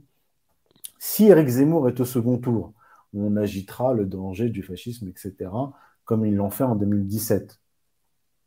Euh, si Marine Le Pen accède tout de même au second tour, malgré cette manœuvre, Éric Zemmour n'appellera pas à voter pour elle. Puis si Valérie Pécresse accède au second tour à la place de Marine Le Pen, eh bien le, la mission d'Éric Zemmour aura été euh, accomplie. Donc dans tous les cas de figure, tous les cas de figure, Éric Zemmour permet la réélection d'Emmanuel Macron. C'est ce que je disais en 2020. Et à l'époque, on n'avait pas encore euh, l'équipe constituée autour de Zemmour, puisque Zemmour n'était pas encore candidat officiellement. À partir du moment où il a été candidat, on a commencé à avoir une liste de plus en plus précise des gens de son équipe. Et on a trouvé des anciens sarkozystes, des gens qui ont participé à, la campagne de Macron, euh, Franck Tapiro, Julien Madard et d'autres, et euh, des financements euh, qui, qui, viennent de membres de l'oligarchie. Cadre supérieur chez Johnson Johnson, la sœur de Vincent Bolloré, Julien Madar, ancien de chez Rothschild qui s'occupe de la levée de fonds, Jonathan Adler qui s'occupe du programme économique et qui est banquier chez JP Morgan, anciennement chez, Rothschild. Comme par hasard, on retrouve autour d'Éric Zemmour à la fois des sarkozystes et des macronistes mais il y en a qui, y croient toujours et qui me disent non, non, mais vous vous trompez. Euh, juste, jusque-là, Eric Zemmour a, eu la, trajectoire euh, mm. que, que, j'annonçais depuis, depuis cinq ans. Enfin, je veux dire, ils sont tellement prévisibles. Et au niveau des élections, là, c'est une question euh, qu'on a pu voir apparaître c'est bah, est-ce que Macron est certain de se représenter? Parce qu'il n'a toujours pas annoncé sa candidature il n'a pas besoin d'annoncer sa candidature puisqu'il a dit qu'il ne participera pas au, débat du, mm. premier tour. Parce que pour lui, c'est quasiment gagné d'avance. Je pense qu'il daignera participer au, débat du second tour. Mais pour lui et ses patrons, c'est euh, l'affaire est déjà pliée. C'est d'ailleurs pour ça que Éric Zemmour n'a aucune difficulté, ni à trouver de l'argent, ni à avoir une exposition médiatique. Hmm. Vous, vous, en avez vu beaucoup des patrons autour de, autour de Marine Le Pen, comme il y en a autour de, de Zemmour, des milliardaires, des, des, des banquiers, etc. Il n'y en a pas. Même euh, pour la question des signatures, euh, les 500 signatures, normalement, on a vu que Florent Philippot a dû se retirer de la, de la présidentielle parce qu'il il, n'a pas réussi, alors qu'il est censé représenter un peu comme Zemmour ce camp euh, des personnes qui veulent amener une sorte de révolution française pour récupérer l'esprit français. Et normalement, on voit qu'on est censé se manger un mur républicain qui nous empêche d'accéder en fait au processus du pouvoir. Et bizarrement, Éric Zemmour, lui, a réussi quand même assez facilement avec une grosse promotion euh, médiatique, euh, avec énormément de moyens assez curieux. C'est vrai que c'est la question. Bah, c'est le, même, euh, le même modèle que, que l'élection de Macron, en fait. regardez, en 2007, on a eu le, le, candidat de la rupture. en 2012, donc Sarkozy, en 2012, on a eu Hollande, le candidat du le changement c'est maintenant et le candidat normal, la normalité. Puis en 2017, on a eu le candidat du euh, ni droite ni gauche, euh, je ne suis pas un apparatchik, je ne viens pas du, je ne viens pas du système. Et puis avec un parti qui a été créé de façon artificielle du jour au lendemain, comme Reconquête de Zemmour, une surexposition euh, médiatique, comme, comme Eric Zemmour, et des jeunes de la Startup Nation, des banquiers, etc., qui s'occupent des levées de fonds, etc., comme Eric Zemmour ça suit exactement le même modèle. C'est, enfin, c'est, euh, en fait, là, on arrive au bout, en, bout de course. Ça y est, euh, les élections de 2022, c'est, c'est demain. D'une certaine façon, moi, j'ai même plus besoin de débattre et de discuter et, d'expliquer tout ça. Tout s'est passé à peu près comme, euh, comme je l'analysais, comme je le, je le prévoyais bon, on va arriver aux élections, euh, et là, ce sera le, verdict, le verdict final par rapport au rôle d'Éric Zemmour. Voilà. Donc là, on sera fixé définitivement sur euh, le rôle d'Éric Zemmour si euh, Emmanuel Macron est, est, réélu. Mais je veux dire, quand on voit les sondages, ils sont complètement délirants. Mmh. Oui, là, on parle de l'opinion. C'est une question là, que j'ai vu plusieurs fois dans le chat. C'est de toute manière, est-ce qu'il il n'y a pas des risques de, le trucage en fait de l'élection, comme on a pu voir en fait ah, aux États-Unis. Bah, c'est évident. je pose une question qui peut paraître simple, hein, mais il faut la poser quoi. Bah, c'est évident. Moi, je pense que euh, les, euh, les sondages euh, ont pour rôle justement de préparer la population aux, aux résultats, aux résultats finaux. Je pense que c'est ça qui. Je pense que les sondages ne servent qu'à ça en réalité. Préparer les gens à avoir un Macron en tête et un Macron gagnant les, élections. Et quand on voit la nullité de Valérie Pécresse, enfin, je veux dire, tout est, tout est fait pour qu'il gagne, quoi. Même, même ceux qui sont censés être ses, ses adversaires ou ses concurrents sont, euh, sont totalement nuls. Valérie Pécresse, c'est lunaire. Euh, Zemmour est bon. Genre, son, son discours, etc. Euh, pas, je parle pas du fond, hein, mais de la forme, etc. Zemmour est bon. Euh, Marine Le Pen, bah, elle est égale à elle-même. Mais euh, force est de constater que euh, celui qui a le plus d'exposition médiatique, c'est Eric Zemmour.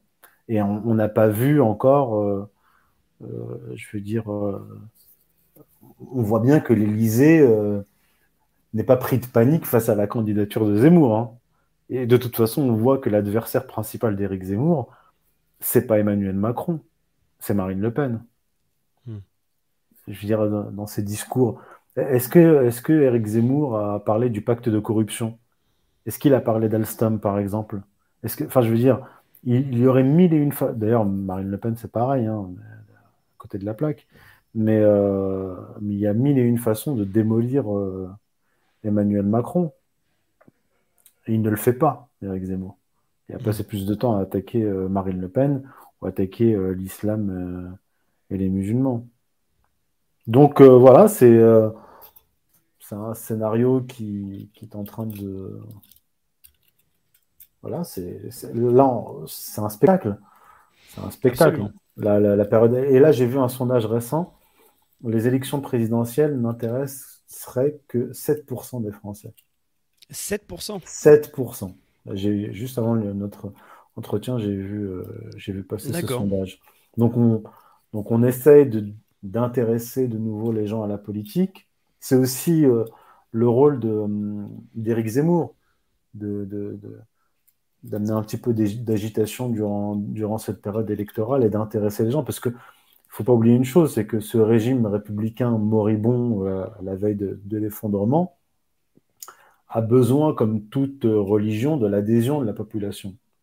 Et aller euh, voter, c'est un, un, rituel religieux. Vous alimentez cette religion de, de, de, la République par le vote.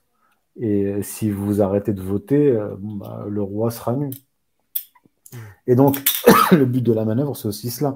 Donc, on risque d'avoir aussi une abstention euh, record cette année, euh, avec euh, beaucoup de vieux qui iront voter. Bon, bah, c'est l'électorat d'Emmanuel Macron. je veux dire, le, le, rapport aux vieux qu'a Emmanuel Macron n'est pas que matrimonial. Et c'est, il est aussi électoral. Hmm. L'électorat de, Macron, c'est beaucoup de, personnes âgées. On nous le présente comme un vieux, mais il est marié, à, un, boomer ou une, ou une. Voilà, c'est euh, le candidat de, la bourgeoisie de gauche et de droite et le candidat des vieux. Donc les, les jeunes vont bien sûr s'abstenir, puisque de toute façon, durant cette campagne électorale, les catégories populaires et les jeunes, je parle sur le plan social, sont inexistants. Le Covid, euh, la destruction de l'hôpital, euh, la tyrannie sanitaire, etc., sont totalement absents. Bon, il y a eu une sortie d'Éric Zemmour disant euh, Oui, si je suis président, je, supprime le pass sanitaire et le, masque. Mais il oublie, on oublie que durant deux ans, il a soutenu cette politique. Soit en disant que oui, euh, le gouvernement a commis des erreurs, etc. Soit en disant surtout, euh, je suis vacciné, j'ai un pass sanitaire et ça ne me dérange pas plus que cela.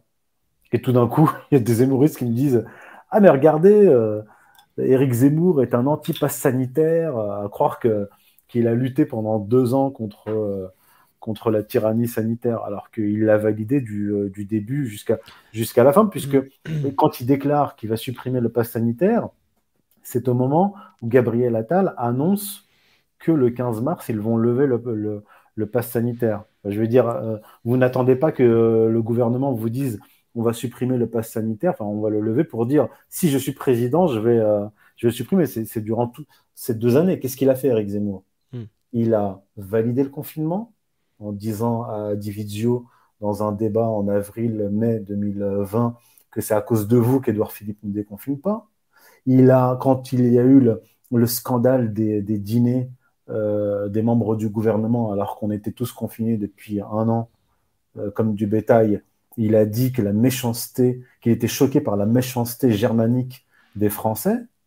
Il dit que les Français étaient, méchants parce qu'il s'était scandalisé de voir les membres du gouvernement euh, prendre, prendre du bon temps alors qu'on était confinés depuis un an mais là, pensez-vous pas que, l'argument qu'on retrouve, et qui en fait finalement, on peut quand même le considérer comme légitime, même si c'est une sorte de pirouette, c'est de toute façon, Zemmour ne peut pas se montrer euh, comme opposant euh, frontal euh, justement au pass sanitaire, à la vaccination, parce que sinon il serait éliminé du débat politique et il ruinerait toutes ses chances d'être élu. Alors attendez, donc Eric Zemmour. C'est un commentaire qu'on voyait régulièrement et que j'entends aussi avec euh, les, les, Zemmouristes que je connais, etc.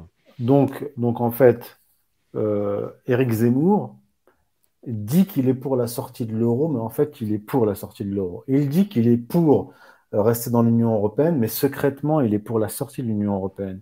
Il dit qu'il veut simplement sortir du commandement intégré de l'OTAN, donc de rester dans l'OTAN, mais il, est secrètement pour la sortie de l'OTAN. Il dit que le qu'il est vacciné et que le pass sanitaire ne lui pose aucun problème et qu'il faut continuer à vacciner parce que euh, euh, ça a un mérite, c'est d'empêcher les formes graves, mais secrètement, il est contre. En fait, je veux dire, euh, c'est comme un procès d'intention. C'est-à-dire qu'on nous dit, il faut pas croire Éric Zemmour parce que en fait, il a un projet, euh, un projet secret qui s'oppose bien sûr à tous ceux qui le financent, etc. À un moment donné, il faut être sérieux deux minutes.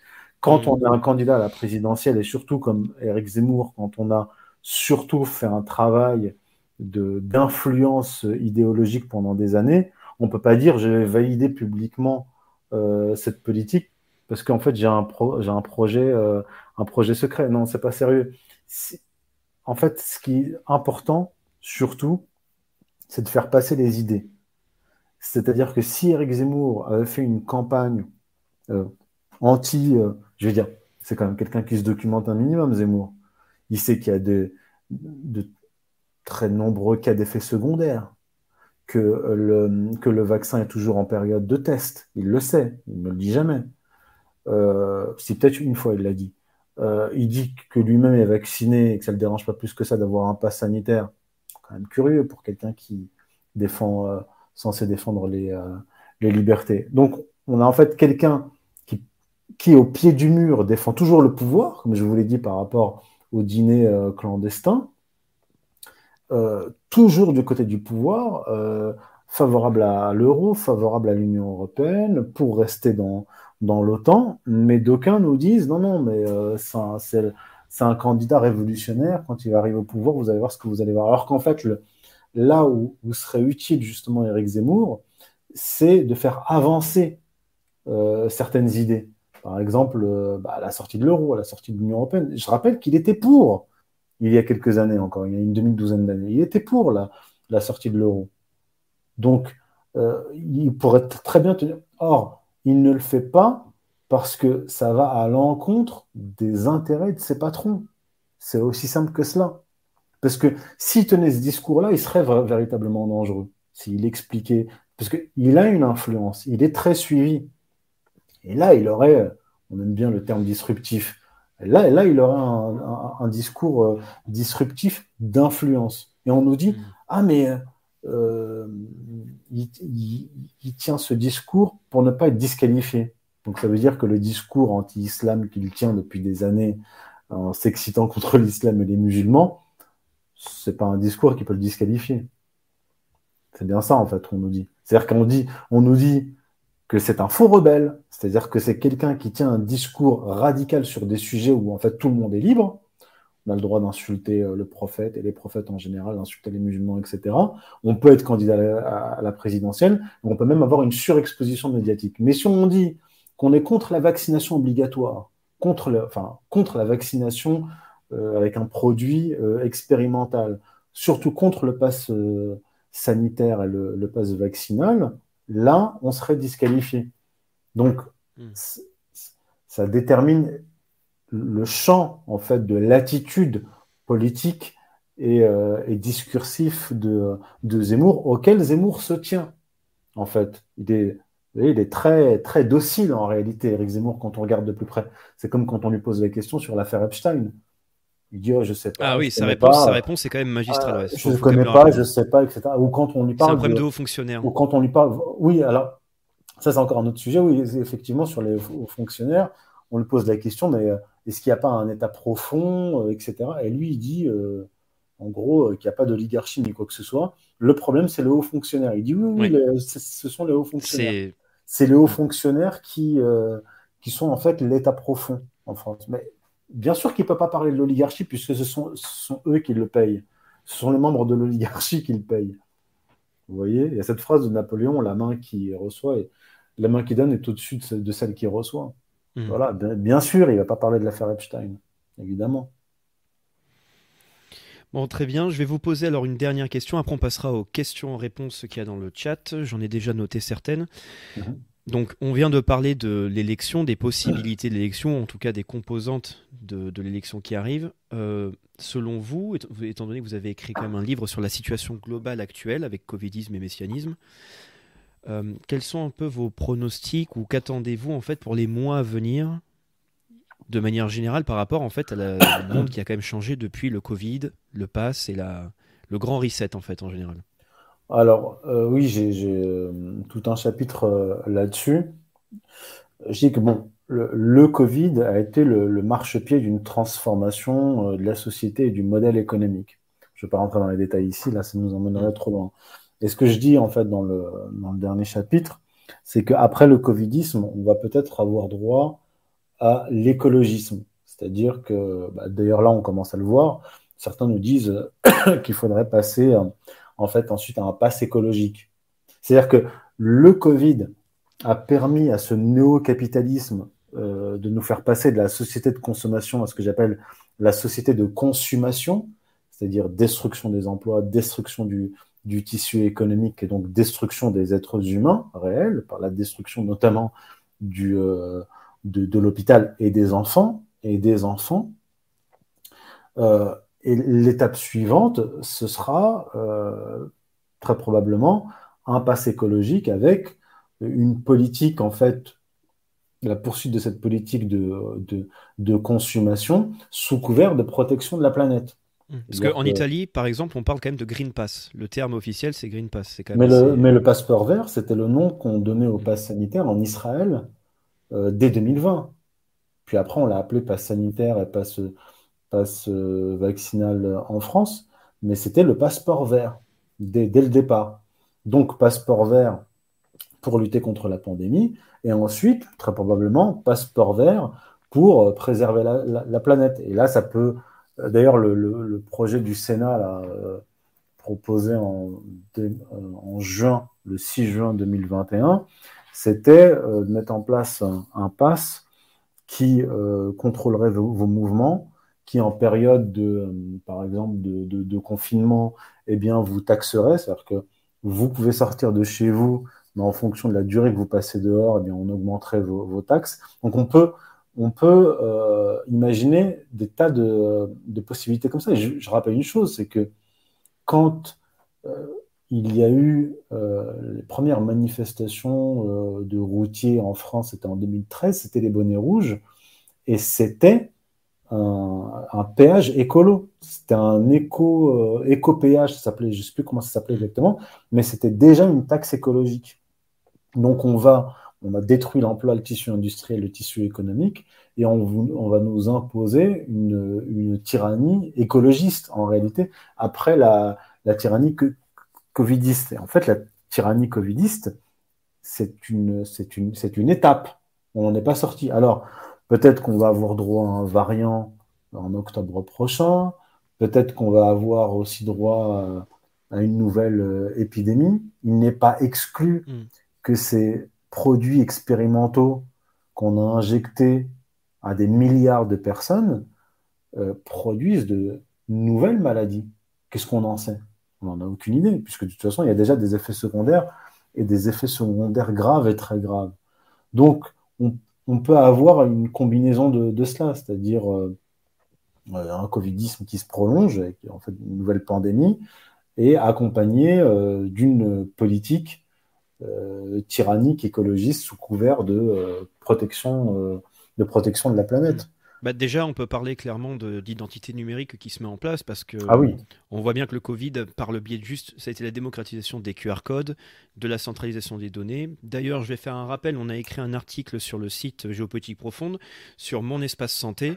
C'est possible jusqu'à mars. Allez sur le site Mon Espace Santé et refusez la création automatique de votre compte car ça donnera en fait accès à vos dossiers médicaux par n'importe quel en fait euh, professionnel de santé. Ils pourront vous contacter en cas d'urgence selon euh, la définition de l'urgence, euh, à penser à aller sur mon espace santé et refuser ça parce que c'est l'étape subtile pour amener vers l'identité numérique.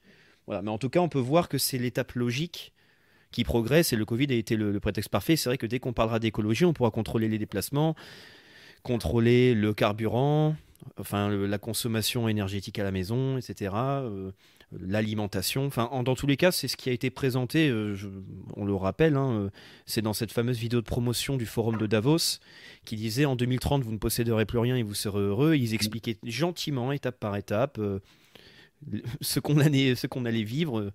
C'est ce qu'on résume par tout simplement, bah, peut-être le fameux crédit social, le système, le modèle chinois.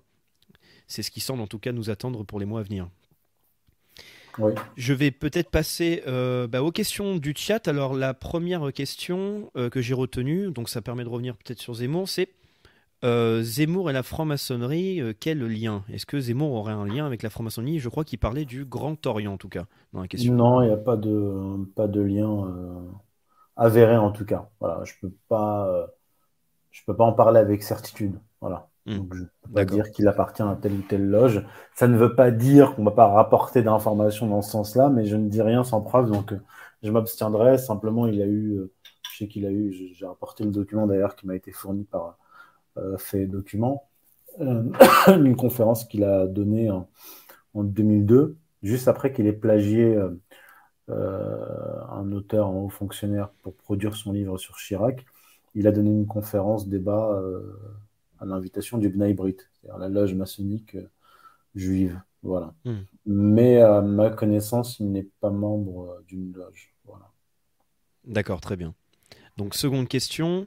Ça risque d'être dans des thématiques différentes. Hein. Donc c'est quel est le plus important, urgent, arrêt de l'immigration ou Frexit, qui prend des années, à l'exemple de la Grande-Bretagne? En fait, euh, c'est les deux. C'est-à-dire que ce qu'il faut comprendre, c'est que l'immigration euh, de masse est directement liée à ce système économique libre-échangiste. C'est-à-dire, c'est le libre-échange de, de tout, capitaux, marchandises et hommes. Donc, quand vous réglez le problème à, la source, c'est-à-dire que régler, bloquer l'immigration, arrêter l'immigration, euh, c'est un des pans, en fait, du problème. Ce qu'il faut, c'est une politique protectionniste que mène, en fait, la majorité des États. Hein. Si vous vous baladez un peu dans, le monde, euh, moi, je viens du Maroc, euh, si vous allez en Asie, etc., vous voyez qu'il y a une régulation très, très stricte euh, non seulement des marchandises, des, capitaux, capitaux un peu moins quand même, et, des hommes. Donc ça doit être une politique tout à fait normale de n'importe quel, quel État, mais c'est pas exclusif, pas se focaliser que sur un pan, c'est un tout. Mmh. Très bien. Donc là, il y a une autre question. Enfin, je vais regrouper différentes questions. Donc, ne vous étonnez pas s'il y a différents noms. C'était des questions en rapport avec des personnes qui rejoignent le groupe Eric Zemmour et qui se mettent à soutenir Eric Zemmour. La première, c'était qu'est-ce que vous pensez de Joachim Sonforget qui a forgé, pardon, Sonforget qui a rejoint Eric Zemmour. Et après là, c'était peut-être un petit peu plus intéressant. C'était que pensez-vous, par exemple, d'un Hervé Ryssen qui est devenu un soutien intégral euh, donc d'Eric Zemmour ou même d'un Pierre Jovanovic? Et en commentaire, il était écrit malgré en fait son travail sur la banque qui se met à soutenir euh, totalement euh, Éric Zemmour. Est-ce que vous avez un avis là-dessus? Alors, sur son forget, j'étais même pas au courant. Donc, c'est un, un, député qui était chez l'REM et euh, qui ne l'est plus déjà depuis un certain nombre d'années. Il s'est retourné contre Macron. Hmm. donc, je ne savais pas. J'apprends qu'il a, a rejoint Zemmour. par rapport à Hervé Ryssen, c'est à titre personnel, c'est assez, comment dire, agaçant puisque, euh, je dois dire, j'ai jamais dit publiquement, mais Hervé Ryssen m'a demandé de l'aide à plusieurs reprises, euh, notamment à une époque où il était attaqué par les identitaires euh, qui se sont reconvertis, je crois, dans le proxénétisme en, Roumanie. J'avais pris sa défense, puisqu'il me semblait qu'il avait pris un tournant intéressant. D'ailleurs, il avait publié une vidéo qui s'appelait Islam et Occident, en fait il reprenait euh, mes analyses publiées dans notamment mon livre Occident Islam, mais en général sur le choc des civilisations. il m'a demandé aussi de venir le soutenir euh, au tribunal, ce que j'ai fait. Euh, d'ailleurs, c'était dans la cour d'appel. J'y étais allé d'ailleurs avec Pierre Hillard, donc on l'a soutenu publiquement. Je l'ai soutenu lors de son incarcération. Je l'ai soutenu publiquement.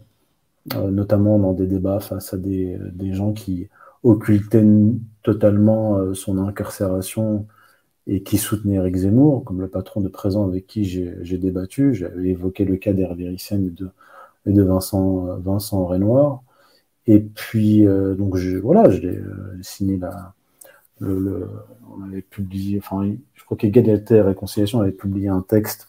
bref, j'avais apporté ma signature en soutien à Hervé Ryssen. Euh, donc je, l'ai soutenu dans, dans, le préambule de mon livre. Euh, j'ai quelques lignes sur, sur lui aussi. mettant en évidence le deux poids deux mesures le concernant concernant Dieudonné, Alain Soral, Vincent Renoir par rapport à Eric Zemmour. Voilà, je, voilà, je, l'ai soutenu par principe. Et puis en sortant de, de, prison, moi j'avais déjà eu des désaccords avec lui sur Eric Zemmour, mais plus problématique que cela. On peut, on peut être en, désaccord sur, euh, sur, euh, sur le rôle d'Eric Zemmour, etc. J'ai eu l'occasion de lui exposer mon analyse de façon déjà très précise en 2018. Je me souviens qu'il bah, avait l'air convaincu de mon analyse. Il a toujours été d'ailleurs très, euh, très agréable et très sympathique en privé. Et puis voilà, puis en sortie de prison, il a, il a eu des mots assez moqueur vis-à-vis de moi en disant que je voyais des reptiliens, etc. Donc très très méprisant, très moqueur, en soutenant Eric Zemmour.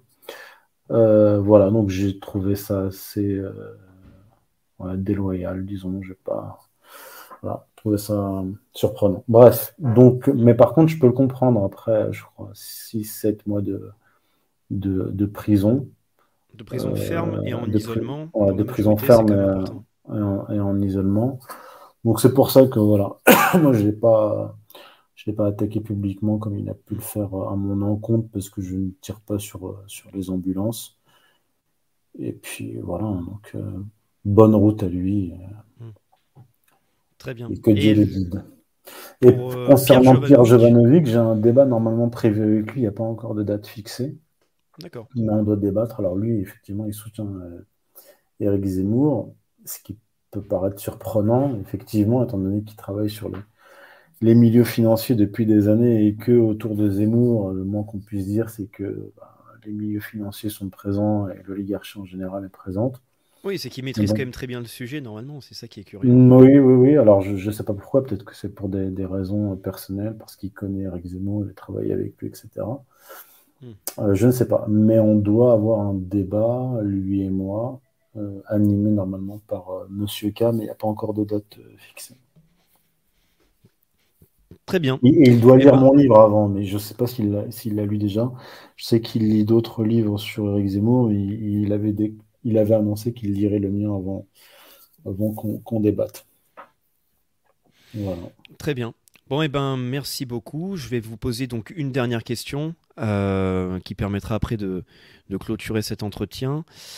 La question que j'avais repérée, c'était question au hasard, c'est que pensez-vous de l'opération Ronce? C'est peut-être pas la meilleure euh, question pour conclure. Euh, l'opération Ronce, c'est simple. Je me suis renseigné auprès de d'officiers, voilà. Hum, je leur ai demandé, euh, deux personnes différentes, je demandé si elles avaient entendu parler de l'opération Ronce. Ils m'ont dit non.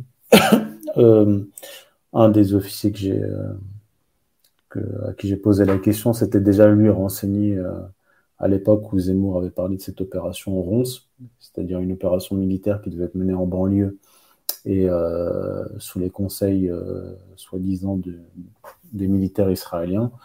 Donc, et apparemment, voilà, il n'y a, aucune trace de cette opération Ronce. D'accord. Très bien. Bon, ben en tout cas, merci beaucoup Youssef Indy pour cet entretien. Merci, à, tous les spectateurs. Donc je le rappelle, hein, votre livre, donc l'autre Zemmour qui est sorti aux éditions Contre-Culture pour la modique somme de 17,50 euros, ainsi que votre nouveau livre Covidisme et Messianisme. Nous sommes sur Géopolitique Profond, donc je vous rappelle, hein, suite à cet entretien, si vous prenez enfin de la distance sur ce spectacle politique et que vous comprenez qu'en fait il y a peut-être des choses supérieures qui vont empêcher euh, peut-être de grands changements que beaucoup de nations euh, espèrent, vous pouvez quand même viser l'indépendance financière, hein, qui va être quand même le sujet central avec l'identité numérique, le grand reset. Et on propose tout ça sur Géopolitique Profonde avec les formations en crypto-monnaie, la débancarisation et la protection de votre capital. N'hésitez pas à aller sur le site. N'hésitez pas à mettre un j'aime, à partager. Et je vous dis à tous à très bientôt. Youssef Indy, merci encore. Merci à vous, merci beaucoup de m'avoir invité. Bonne soirée, au revoir. Bonne soirée, au revoir.